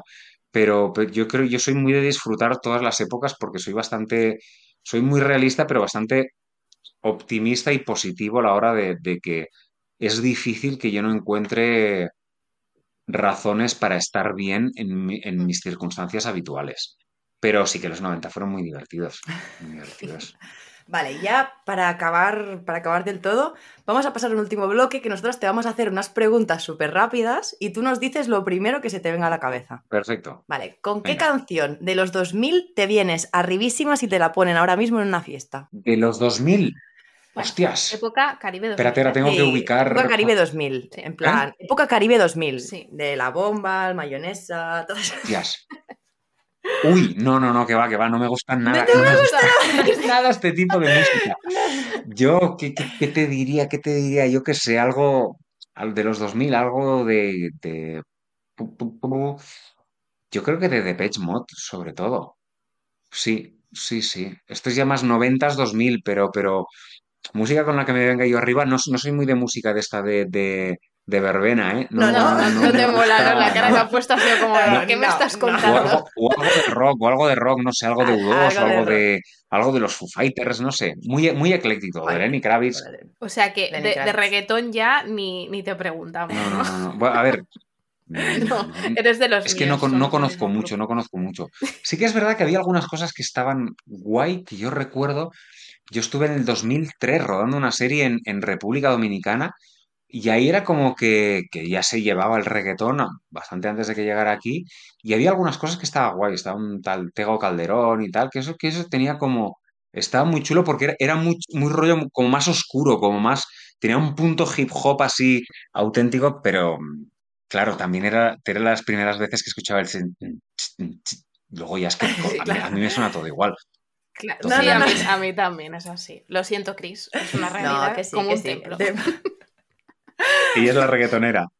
Ella, No, sí. no, no, No, reggaetonera, ella es la pero fiestera. yo rompo una lanza a favor del reggaetón, porque al final todo el mundo, a nadie le gusta, pero luego llega la verbena del pueblo, ponen aquí el despacito y Bueno, vamos, claro, hasta, porque- hasta el apuntador está aquí. Sí, pero es que te meten Eh. reggaetón hasta con calzador. O No, sea, que, yo, al que yo lo final- entiendo, pero me refiero Es que al no final, al final, a mí me pasaba esto en cuando estábamos ahí en República Dominicana, era reggaetón poquito, ya te digo, pero era sobre todo bachata, bachata, bachata por la mañana, bachata por la tarde, bachata por la noche. Y al final nos pillamos una furgoneta alquilada y nos íbamos a un sitio que era como una, un sitio de surfistas, que era Cabarete, que estaba como a una hora con unas carreteras nefastas, o sea que era un riesgo irte para allá, simplemente porque ahí habían bares para guiris y tal, y te ponían rock o te ponían pop o te ponían Música que no fuera bachata todo el rato. Que dices, te puede gustar la bachata, pero no, no entiendo cómo te puede gustar todo el rato la bachata. Todo el día, todo el Hay día. que Sí, aparte un la poco. bachata, Todo el día, todo sí, el día. es una, es una música que cansa, ¿eh? O sea, cuando ya has escuchado tres canciones... No, claro, porque es lo que dice el que es todo el rato. Sí. Igual, la bachata tiene un ritmo muy parecido. Sí, sí, sí. Vale, va. Siguiente pregunta. Venga. ¿Qué te ves haciendo en 10 años? Me veo, me veo en teatro. Me gusta, me gustaría mucho verme en teatro. Me veo encima de un, de un escenario todavía con ganas de, de seguir actuando y, y mucho más tranquilo. Yo creo que ya estoy en una época de, de más tranquilidad. Estoy empezando ya. Mm. Ah, me, me faltan dos para los 50 y empieza, empieza un poco a resbalarme Bueno, mucho. bueno, bueno. A ver. Sí, no, pero, pero quiero decir que personalmente es una época en la que hay dudas, también hay dudas, evidentemente, y este trabajo es un, es un trabajo en el que siempre hay mucha incertidumbre y mucha, y mucha precariedad. Pero a nivel personal y emocional, en esta, en estas, en estos últimos años, eh, es como que, que ya todo me da un poquito más igual, ¿sabes? La, la opinión de la gente y estas cosas. Con lo cual me veo trabajando en lo que me gusta, encima de un escenario y mucho más ajeno al, al qué dirán o a la opinión de los demás. Vale. ¿Qué personaje te gustaría interpretar que aún no has interpretado? Ya que va muy atada a la anterior, porque si quieres seguir actuando, seguro que tienes en mente algún Ajá. personaje o algún carácter que digas, aquí no me han puesto... Pues, hombre, claro, hay, hay papeles, hay papeles, yo creo que hay papeles que, ostras, pues un, un Rey Lear o, o, o La muerte de un viajante, algo así, sí, sí, sí. Papeles de estos para los que aún me queda años, ¿eh? Aún me queda años, pero eso, eso sí que sería... O el Tito Andrónico, Tito Andrónico me encanta. Este no sé No, yo ahora aquí me he perdido. Tito. Andrónico de, de Shakespeare es una, una, una, una salvajada. Vale. A, a mí, a mí, o sea, no es, no es de las, quizás, iba a decir no es de las más perfectas y decir eso de Shakespeare es un sacrilegio. pero, pero es, es brutal con, con todos sus... Bueno, la tenéis que leer. Vale. Apuntado. Es que nos llevamos una de deberes. Sí. A mí estos deberes me gustan. Sí, sí, sí. La tenéis que leer en Canarias, En ahí al Canarias sol, con tomando un una. Deberes- hechos. está Está, todo cuadrado. ligado. Está todo cuadrado. Sí, sí. La siguiente. ¿Cuál era tu serie de adolescente favorita? Mi serie de adolescente favorita. Tenía bastantes, tenía bastantes. Una que me marcó y que me gustó mucho es V, V. la de los lagartos, Ah, la de la invasión de los lagartos. Pero una que recuerdo, además, había, me gustaba mucho, yo que sé, el coche fantástico, me gustaba... El equipo A ya no me, ya no me gustó tanto, ¿eh? el equipo A ya la veía muy, muy patillera, incluso siendo adolescente. Pero una serie que a mí me gustó mucho, mucho, mucho, era la adaptación de la peli que, que la peli hace Michael York, que era La fuga de Logan. No sé si la habéis visto. No, no me suena. La fuga de Logan creo que es una peli de los, de los 70 que es como una sociedad, una, en realidad es una distopía, porque es como una sociedad perfecta del futuro en el que todo va bien, nadie trabaja, todo el mundo vive bien, pero cuando cumples 30 años hay como una especie de, de ritual en el que todos los que cumplen 30 años eh, tienen que hacer como una especie de, de movida juntos y acaban desapareciendo, es como que se elevan y tal, pero al final es que se los cargan. Los- Se los cargan porque es, to- es toda una gerontocracia. Claro. O sea, los que mandan son los viejos y no quieren que la gente pase de los 30. Y es la historia de un tal Logan que dice, yo no paso por eso y me escapo. Ah, qué bueno. Y es muy guay. Hicieron, y, y era, un, era un verano y yo, era, yo debía tener 14, 13 o 14 años y me acuerdo de que, de que me encantó. Jo, qué guay. Mira. Hostia, Más deberes, Blanca. Sí. más deberes. La peli mola mucho, ¿eh? También. Sí. La peli Es que está me muy suena guay. mucho la trama, ahora que lo explicabas. Es de estas cosas de ciencia ficción de los años 70 que se hacían como cosas muy, muy avanzadas, ¿no? O sea, muy avanzadas y además con, con, con una conciencia social. Yo creo que vino de, de- de la época del hipismo, de la contracultura, de la, de la reacción contra, no sé, contra las, las- los totalitarismos, la guerra del Vietnam, unas que se hicieron unas cosas en ciencia ficción muy, muy concienciadas y, y muy adelantadas, pues desde el planeta de los simios a las naves misteriosas con Bruce Dern, a las de Charlton Heston, porque he dicho la del planeta de los simios, pero yo qué sé, la de cuando el destino nos alcance, Soylent Green y tal, que son pelis que las ves ahora y salvando, digamos, las, las, las cosas técnicas, dices, hostia, que, que estaban hablando ya de, de superpoblación y de, y de cambio climático y tal. Se- Ya, se ya. hicieron cosas muy guays. que parecía que quedaba súper lejos y Sí. mira, y aquí estamos. Sí, sí, sí. Al Vale, va, para ir acabando. ¿Cuál era tu helado de infancia favorito? Mi helado de infancia, el de ron con pasas. El de ron con ¿Cómo, cómo, cómo? pasas. El de ron con pasas. Pero, Sí, sí. pero esto, o sea, en plan, heladería, o no, o sea, no era un helado que vendieran en el. en Ah, no, no, no, este, este era de los de, de los de, de los que se. Ah, vale, tú dices de los preparados ya. De los preparados ya. Eh, Me- Bueno, no, pero no, de este de bola vale. también servía. na- Nadie nos había, original, no- nos ¿no? había dicho ron con pasas. Pues sí, sí, el de ron con pasas me gustaba muchísimo, porque además tenía. Claro, era, era niño y evidentemente de niño no te dejan, no te dejan beber alcohol. Y yo creo que el de ron con pasas igual sí que algo llevaba de alcohol, no lo sé, pero sí que tenía como este, como este picorcillo que te, que te, Sí, que te deja el alcohol te y- deja el y, alcohol. y te lo, pedí- que lo quiero de ron con pasas y me han dicho que sí, entonces te lo comías y dices, "Mm, esto, esto tiene algo Mm. distinto, ¿sabes? Era como lo- lo- el placer de lo prohibido. ¿Cuál era tu merienda así de bollería industrial favorita de tu infancia? A mí me gustaban todas, me gustaban todas, pero no comía ninguna, porque ya te digo, era un niño un poco, un poco, estaba un poco gordito, entonces de merendar me daban, eh, mi madre me daba un boc- mm, a veces un bocadillo y tal, pero muchas veces, muchas veces no merendaba, no merendaba. Y desde luego bollería industrial no me compraban, no me compraban, pero me encantaba, me encantaba la pantera rosa. La pantera rosa. Buenísima. Sí, sí, sí, sí. Y última de las últimas preguntas. ¿Cuál era tu, re- tu juguete favorito? Mi juguete favorito eran mis muñecos de Star Wars. Star Que Wars. esto ya lo he dicho antes, sí, sí, que los tengo todavía, tengo todavía, tengo naves y tengo monstruos y tengo movidas y tenía, yo era, yo era de jugar con, con muñecos, con muñecos de, de O sea, Star Wars, hacías ya tu historia y jugabas a hacerte hacía un mogollón de historias, además muchas veces me montaba unos planteamientos y pensaba, "Vale, este personaje será tal y pasará esto y lo otro, igual me, me pasaban tres o cuatro horas y no había empezado a mover los muñecos porque estaba planteando quién era quién y qué es lo que iba a pasar y tal. Sí, sí. Y tenía también muchos muñecos de superhéroes cuando empezaron a salir, eh, que luego se los cargó mi hijo y no se lo perdonaré nunca. Oh. Pero los de Star Wars, por ejemplo, nunca se los dejé. Dije, viendo lo que hizo con los de los superhéroes, no se los dejé hasta que ya tuvo la suficiente por no conciencia. Exacto. No, no, es que es una Jo. joya, ¿eh? Hombre, Tener es esto que ahora y hay reliquias que hay que tener. mm, hay que mantener Sí. lejos del alcance de los niños hasta que cumplan los 18. sí. Esto Por es total, supuesto. total. Por Sí, sí. supuesto. Sí, sí, sí. Pues bueno, Octavi, muchísimas gracias por este ratito. Ha sido súper guay hablar contigo Sí. Y nos llevamos un montón de Ha sido un placer. Sí. Igualmente, me lo he pasado muy bien. Me Espero alegro que hayas mucho. disfrutado, que ya sabes que estamos aquí, que Millennialmente Cuando tienes tu sitio cuando puedas volver.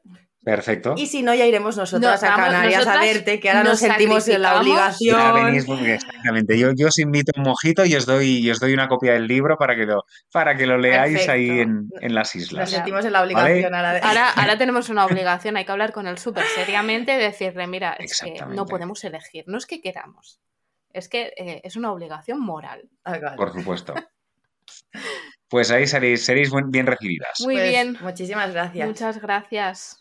Cuídate mucho. Nada, un Y que placer. vaya muy verdad. bien Besos. el microteatro. Eso, mucha suerte. Mucha mierda que se dice. Muchas mierda. gracias. Eso. Besos. Adiós. Chao. Gracias. Hasta la próxima. Adiós.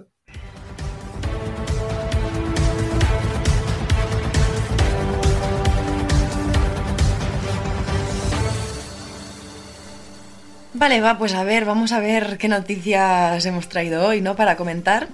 La primera, empezaré por la mía, si te parece bien. Sí. Ha salido una noticia que ha tenido repercusión en redes y en todos sitios, y es que han dicho que por lo visto la ropa interior de color oscuro, vamos, las bragas y calzoncillos, eh, podría favorecer a, según qué- a la creación de según qué bacterias. Entonces es como mejor evitarla. Pues voy a tener que cambiar todo mi armario porque... Claro, cuando ha salido esta Claro. noticia, pues han salido un montón de influencers y bueno, gente más o menos conocida en Instagram enseñando sus bragas y diciendo en plan, a ver, ¿qué, qué- qué- qué Claro. quiere decir? ¿Tengo que cambiar mi armario? ¿O la gente que le gusta ir con ropa interior oscura voy a cambiarlo todo? ¿O cómo va la cosa? Y además que yo me dedico al sector del textil y sé perfectamente que absolutamente... ¿Es por un tinte o algo que lleva la ropa oscura? Pero es que toda la ropa va tintada. Pues es por algo que se usa para tintar la ropa oscura. Algo- Porque me ha dicho, o sea, no es tampoco el negro, ¿eh? Es el negro principalmente, pero Hmm. azul oscuro, marrones muy fuertes, todo lo que sea muy oscuro. Y que no esté tratado porque la ropa interior normalmente tiene un tratamiento ese tejido. ¿Tiene un tratamiento ese tejido? Es que yo no Supongo sé. que menos las del Primark. sí, yo diría que sí. Las demás sí, ¿no? Las demás sí, claro. Es, mm, bueno, las bragas llevan una como una tela encima. O sea, en la zona del chichi, pues eh, llevan una, una tela que está, está tratada, ¿no? sí que siempre es- tienen una tela más Es por algodón encima. siempre. Vale. Mm, No sé, yo esta noticia. Bueno, Haremos ver como que no la hemos oído, ¿no? sí, vamos. Yo lo que sí que aprovecharé es para hacer una denuncia un poco por aquí. Porque, eh, tía, están subiendo, ha subido un 350% en los últimos cuatro años eh, las- los contagios por SIDA y por otras enfermedades de transmisión sí. sexual. Porque parece que no tengamos información ni medios para cuidarnos. Y para... Es verdad. Y el tema del VPH también está subiendo un montón. Chicos, eh, yo sé que el principal problema, y esto es una realidad, eh, es que los, a los chicos os cuesta mucho ir a miraros estas cosas. Yo entiendo que te metan un palito por el agujerito del Tam- pene. No tiene que ser agradable, pero lo que no podéis hacer es ir contagiando por ahí. también digo que de alguna manera eh, por parte de bueno de, de los seguridad social y cualquier sitio Sí. si no has estado en contacto o no esto no te dicen no no no hace falta no hace falta que te hagas Claro, nada". muchas veces no te quieren ¿Me hacer entiendes? la O sea, es como, ah, pero has estado en contacto con alguien de riesgo o algo y es como, no, es para hacerme, ah, pues no, no, no te, te preocupes. No, no hace falta. No, no lo tienen como una manera de hacer una revisión o algo, no sé, ¿sabes? Que Sí. tampoco se incentiva mucho, yo creo. Y nada, y el condón. Bueno, Bueno, ya está, denuncia social hecha. La siguiente noticia. Han sacado un pintalabios de chorizo. la revolución en maquillaje que estabas esperando. O sea, tú imagina, tú te comprarías un... es que... Tú imagínate, ¿eh? Con tu crush. Tienes una cita y dices... Ahora me pongo aquí un poquito de choricito en los labios. Claramente y, no. ¡mua! Es que yo no sé en qué momento se les ha ocurrido con pintalabios de chorizo es una buena idea. Se nos va la olla. Una cosa es comprarte un pintalabios vibrador. Eso, pues bueno, mira. Existe. ¿eh? Sí, sí, una vez me lo pusieron en, en los labios y, y me da algo. Tenía, parecía que tuviera la boca, estu- estuviera haciendo todo el rato y no se, y no se me estaba moviendo.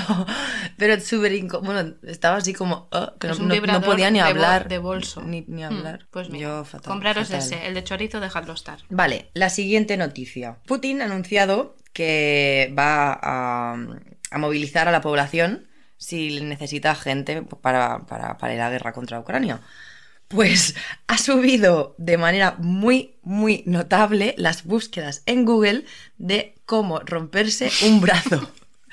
Porque, eh, bueno, el brazo roto está recogido dentro de lo que se llama una excusa válida para no tener que ir Esto a la es guerra. muy heavy, ¿eh? Y se ha disparado, de hecho, bueno, si se ve en el gráfico, que esto lo puede consultar todo el mundo. Eh, a mí me dan un pequeño una, apunte. me un dan una pena los rusos, porque al final la mayoría, yo creo que están totalmente en contra de esto. Bueno, no sé si me atrevo a decir la mayoría, pero la gente que no esté a favor eh, tiene que pasar por eso en serio. O sea, Sí. este hombre, yo no, no le quiero desear un mal a nadie, pero iría bien pues que fuera ya haciendo un pensamiento. Sí, eh, la verdad, sí. Un patatús no le iría mal. mm, Estiramos la pata y, Y adiós, muy y buenas. adiós, muy buenas, Putin. Vale, eh, la siguiente noticia no tiene desperdicio, o sea, la estupidez humana está eh, mm, en lo más top de- de- del top. Vale. Una. TikToker se compra un bolso de 900 euros para guardar las cacas de su perro. Vale, o sea, eh, es que sin comentarios. ¿Y por qué necesitas guardarlas? Quiero decir, no las pudiera tirar. Ya, en una basura, no sé, igual las quiere coleccionar. Bueno, mira a la chica que se puso a vender pedos. Ah, sí, quizá No vende sé. las cacas de su perro. Hombre, eso puede De ser. aquí se sacan negocios de todo. Capaz, ¿eh? Habrá gente que querrá vender las cacas de su perro, ¿eh? Sí. Bueno, y hasta aquí las noticias de hoy. Vale, vamos a estrenar una sección que a mí particularmente me encanta. Me Sí. encanta. El cotilleo. Eh, el cotilleo. Vamos a llamarle la sección del confesionario. El confe. Vamos a pasar por el confe. Vamos, aprovechando de que ahora tenemos un súper, pues vamos a aprovechar. Y aquí os Y os invitamos a hacemos todos. pasar a todos por el Exacto. confe. Os invitamos a todos a que nos mandéis mensajes a través de Instagram. Os invitamos, obligamos. Ha, ha quedado más amable así. Sí, fíjate. venga, va. Vamos, que si no nos mandáis nada, os rajamos. Os vamos a. Bueno, a ver, es que somos un pueblo un poco chungo. Sí. No, No, tía. que somos más payeses que otra cosa. Vale, va, empiezo yo. Estos son confesiones que nos habéis mandado. Del fin de semana sí, solo. Y, y las confesiones siempre, siempre, siempre serán secretas, ¿eh? Sí. Anónimas, nunca vamos a decir quién nos hace esta confesión. La primera confesión. He comido como una cerda sin parar. Bueno, esto es típico del fin de semana. Esto es muy- sí, y, y es muy. Sí, muy típico. No, pero ver. que te sientes mal realmente. O Sí, sea, llega el que en el momento cuando dices, para piensas, oye, pues quizá me hubiera podido ahorrar los churritos de esta mañana, o ¿sabes? Esas cosas que dices, Sí, esto ha estado de llega el más. Hmm. fin de y es como todo se vale, ¿no? Y hay veces que incluso el jueves por la tarde ya Sí, es como, con, bueno, ya puedo hacer un cheat "Bueno, day. No, mañana ya es viernes. No cheat meal, no cheat day entero, o sea, todo el día no cuenta. Claro. Bueno, va, te, te absolvemos de tus pecados, eh, Eh, pecadora. Cómete dos donetes. Sí, No, dos brócolis, porque si has comido como una cerda, Sí. pues... eh, dos brócolis, tía, eso es demasiado, no ha comido tanto. Con un plátano nos conformamos. Un plátano, cómete un plátano y estás Uy, perdonada. sonado mal, no, nos entendemos. Yo decía algo de frutita, algo. Déjala ¿sabes? que elija, oye, a lo mejor... Bueno, sí, ya mm, está. Este es el castigo. Vale. Venga, va. El siguiente nos dice, lo que pasa en la daurada se queda en la daurada. Vale, eso es lo que Eh, pasa en tal sitio se queda en tal sitio. Sí, es muy típica esta es frase, una la discoteca eh, que está por aquí en Sí, Vilanova. Vilanova y la Geltrú. Sí, Sí. correcto. Eh, que bueno, lo que pasa en la daurada se queda en la daurada o donde vayas. Eh, una de dos. O no ha pasado nada. Suele ser, ¿eh? Sí, Perros no, ladrador, como- poco mordedor, ¿no? Exacto. Que no lo sabemos, pero bueno, Vamos a dejarlo ahí. va. vamos a dejarlo ahí. Venga, va. Em, ¿qué, qué, qué absolución le ponemos a esto? Eh, Mm, tiene que escuchar música de canto gregoriano. ¿eh? Tú tienes que buscar en YouTube canto gregoriano. Y Sí. tienes que ponerte como mínimo dos canciones. De, de- dos, de- canciones dos canciones de tres de- minutos mínimo. Sí. Bueno, no, yo he dicho dos canciones porque duran más. O sea que No pasa nada, tú dos canciones Vale, dos enteras. canciones. Vale. ya está. Venga. Venga, va, la siguiente confesión. He fumado como una carretera cuando en teoría lo había dejado. No. Eso, ¿Cómo es, haces es eso? un fail, eso es un Claro, poco eso fail. no se hace con lo que cuesta dejar de fumar. Pero seguramente ha sido un muy buen fin de para que en algún momento ella misma o él Sí, mismo pero- se haya autoconvencido y haya dicho, venga, de- va, de perdidos al río. No, Pero después de tanto sí. esfuerzo con lo que cuesta dejar de fumar, que yo he visto amigos que se las han visto y se las han deseado, ¿eh? Mm, A ver. Bueno, yo creo que lo sea, importante es que aunque hayas no. pecado, eres llegue el lunes y no vuelva a pasar. Exacto. Y no lo tengas como una, como una cosa recurrente. En plan, voy a ir siempre, eh, bueno, como es fin de semana, voy a pecar. O como. No. Que lo tengas, que no, no sea una cosa recurrente. La Ya está. penitencia que te ponemos es que esta semana. Tienes que salir a correr.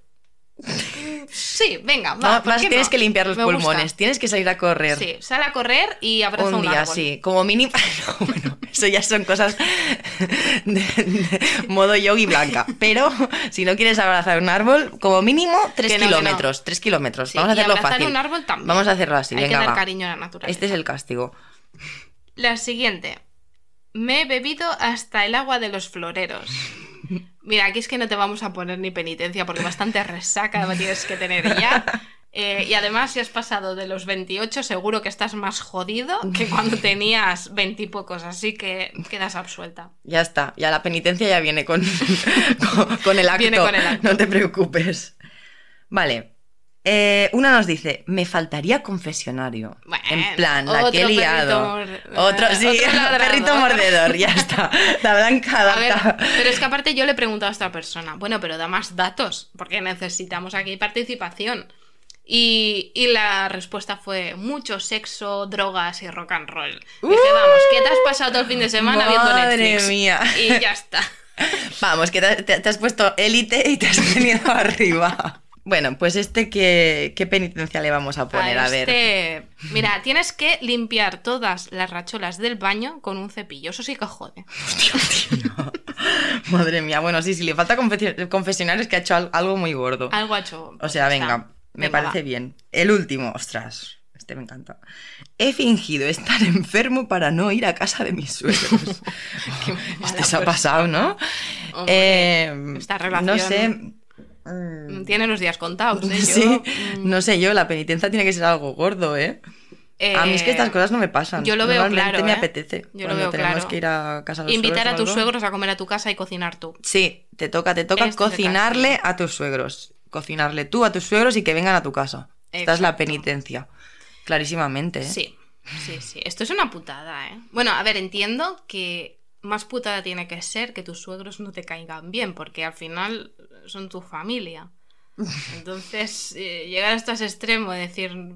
No me "Es cae que Mejor me quedo en casa. Hay relaciones muy tóxicas eh, con esto. O sea, en plan, relaciones familiares muy tóxicas. En plan, se llevan súper mal entre. Yo no, Sí, no lo acabo de entender. Al Yo final. tampoco, porque al final no es gente con la que convivas, o sea, No. son los padres de tu pareja y, bueno, no sé.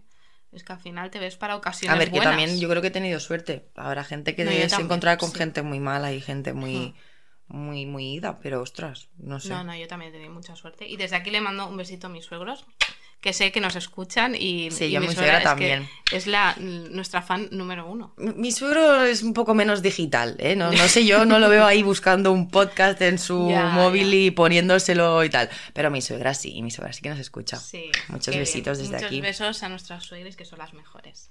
Y bueno, vamos a tener que ir cerrando ya la sección, el programa. Yo sé que te quedarías aquí hablando conmigo hasta mañana. Yo sí, y seguiría aquí divagando y metiendo salseo.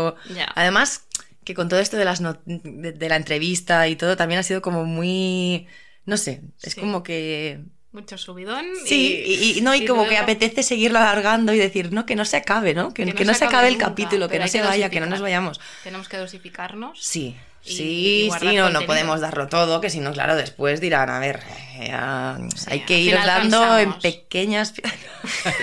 No no, te vamos a flipes, hacernos ¿eh? interesantes porque no tenemos... voy, a, le voy a meter no al final porque ya estamos desvariando.